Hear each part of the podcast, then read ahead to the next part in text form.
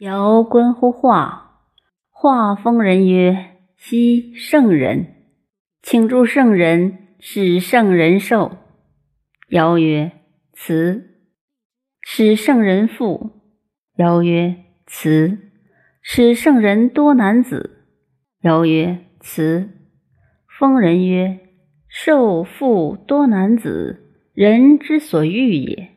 汝独不欲，何也？”尧曰：“多男子则多惧，富则多事，寿则多辱。是三者，非所以养德也，故辞。”丰人曰：“师也，我以汝为圣人也，今然君子也。天生万民，必受之职。多男子而受之职。”则何惧之有？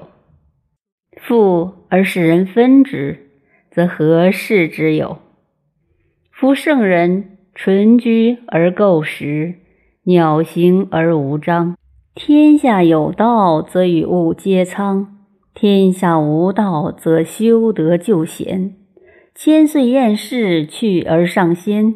成彼白云，至于地乡。三患莫至，身长无殃。则何辱之有？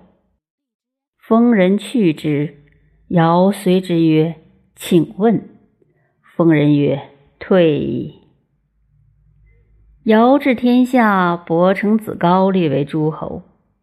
尧受舜，舜受禹。伯承子高辞为诸侯而耕。禹往见之，则耕在也。禹屈就下风，立而问言，曰：“昔尧治天下，无子立为诸侯。